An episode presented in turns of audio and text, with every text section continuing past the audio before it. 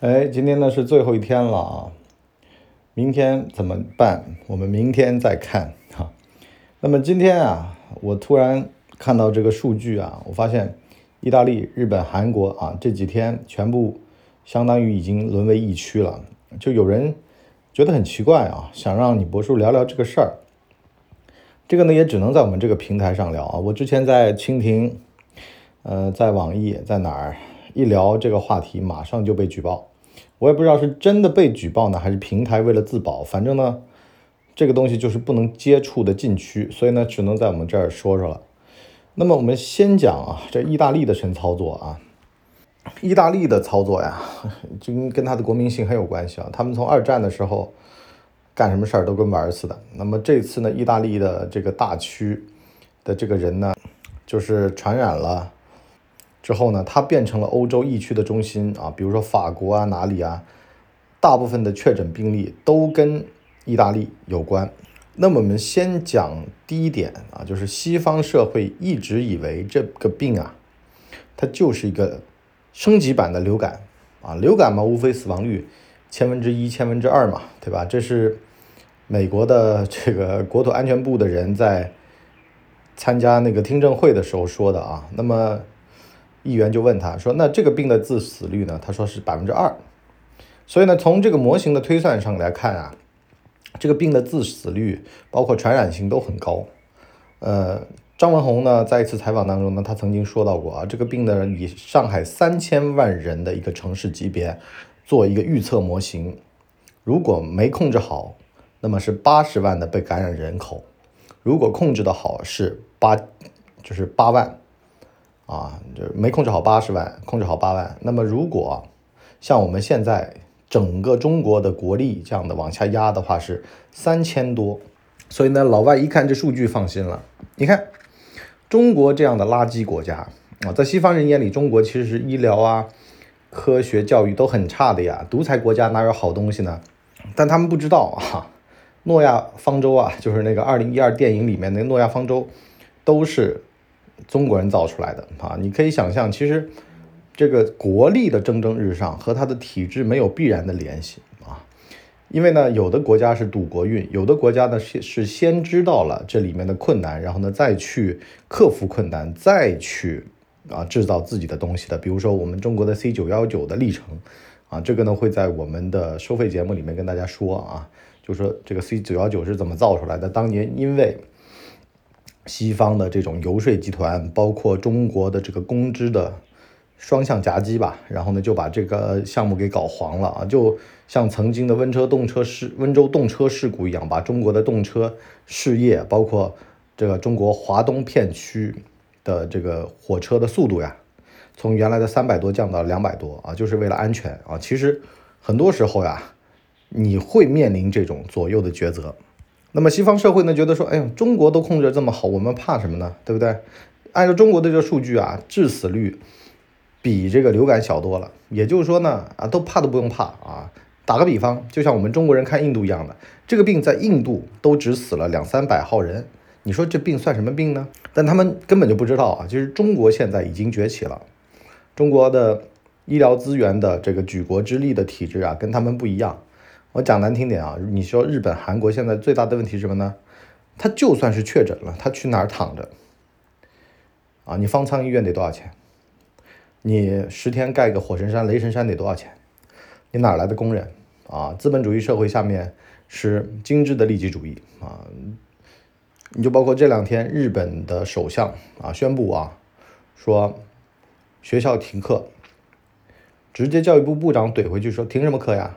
我我不要停课啊，我要你们上课。那么这就第二点，民主制度啊，民主制度这事儿就很玄幻了啊。你就包括你要求民众啊，说别集会啊，集会是会传染疾病的。很多议员就直接讲啊，说就要集会啊，哈利路亚呀，对不对？病情病情哪有不民主来的可怕呢？不民主才是最可怕的。你说这种大而不当的话，听着。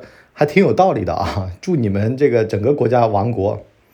我跟你讲，一个国家啊变衰落这个迹象，就像清末一样的，怎么样呢？就是那种乱七八糟的社会组织呀，轮番登场啊，比如说义和团呀、捻军啊啊，而且呢，政府还借助这种宗教势力啊，可能要他们的选票，可能要他们支持等等的，所以呢，内外勾连啊。你看韩国朴槿惠和邪教家族，那么当然了，这是韩国，那韩国呢，反正它的问题就在于邪教哈，这个搞集会，这个集会多了嘛，就都传上了啊。韩国现在的病例应该到两千多了。确诊的啊，你可以想象它这个急剧性的一些，所以说啊，这个灾难或者疫情啊，也是面照妖镜，你可以照出每个国家和体制的各种各样的问题。呃，本来呢是战争才会发现，现在呢是和病毒之间的战争。文在寅说是也是一个密切接触者啊，这个核酸测出来是阴性，我就得说呀，你十四天还没到呢，你怎么知道你的潜伏期当中有没有发病？没发的话，它就是个阴性。而且不是还有那种血液里面是阴性，粪便里面是阳性的这种，呃，测试出来的结果嘛？也就是说啊，这个病毒特别狡猾哈，大家都得担心。伊朗就更不用说了，伊朗现在什么驻梵蒂冈大使已经因为这个病去世了，什么卫生部副部长，什么什么副总统啊什么的，其实也就是我们前面说的第一点，都特别掉以轻心，觉得中国能控制，我们也能弄好啊，中国这种。国力这么差的是吧？在他们眼里跟印度差不多的一个国家啊，怎么能搞得好这种医学上的，对吧？零三年的非典他们都能控制得好啊。零三年其实他们没怎么吃教训，当时非典的疫情由于交通各种各样的这种还没现在发达吧，全球化也没现在的密切，所以呢就不像现在这次啊，这次呢就是因为交通太发达了，而且呢中国的地位也很重要。原来中国的地位在边上，现在的中国的地位在中心，很多国家都跟中国做贸易。你可以看到这次，首先啊是发达国家和地区啊跟中国关系近的，然后呢是第一波等于说爆发。我跟你讲，后面还有好几波呢啊，什么中等国家爆发，然后呢是那种最次的国家爆发，而且呢在某些国家还会轮着转一圈。那么日本啊，日本呢我们刚才讲到了。其实有人说它叫下克上啊，是民主的一种表现。我说日本永远都是在赌国运，所以呢，我们先讲第三点啊，为什么叫赌国运呢？他们今年不是有奥运会嘛？啊，他花了八百多亿的这个钱去办这个奥运。那安倍经济学，安倍经济学，他们这个经济学是怎么样的呢？是有投入必有产出啊，要挣钱的。那这个钱怎么挣呢？我们成本都花了呀，对吧？如果说这个疫情我们要去控制的话，那就是。像武汉封城一样的啊，就是举国之力，把东京或者说把哪个地方给封掉啊，那犯不着呀，对不对？而且呢，大部分疫情是钻石公主号啊，按照这个钻石公主号的这个尿性啊，大概三千多个人，三千多个人呢就要三千多张床位，他哪来的床位呢？然后呢，他拒绝钻石公主号也不好啊，这艘船呢是英国的船，美国公司运营啊，停靠点呢在日本的横滨。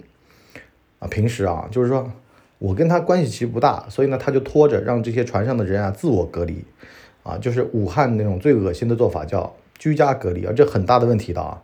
船是一个密闭系统，它很容易就是在风管里面气溶胶，然后呢直接就把大家传染了。实际上日本干的这个事儿就是说，让你们宗祖国自己看看，自己把人接走。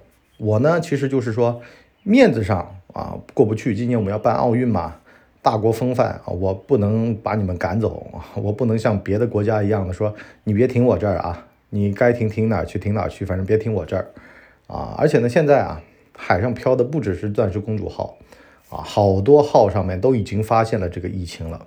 而且呢，钻石公主号还去过台湾的台北和基隆，日本的好多地方，你可以想象啊，这个玩意儿已经大爆发了。而且呢，日本现在。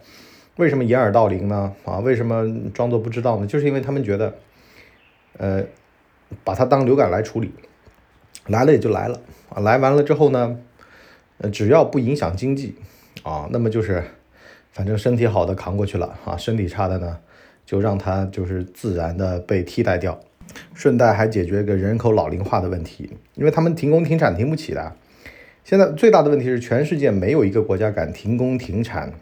封城，然后呢来对抗疫情，他们不敢这么做，因为呢手停口停，好多国家都是干多少吃多少，他没有存粮，也没有很好的这种交通运输、物流干线等等的能耐，是吧？人家美国你买个东西你运三天，你更别说欧洲了，运一周啊。日本听起来好像效率挺高的，实际上你让它停两天试试看啊，整个国家就会陷入灾难。我们那个时候说日本的福岛核电站的这个事情啊，日本人很有秩序啊，怎么样的？其实都是一种鸵鸟心态，他不像中国人积极的去对抗这个灾害啊，他们都是那排好队等死吧啊。其实你看到都都是那种。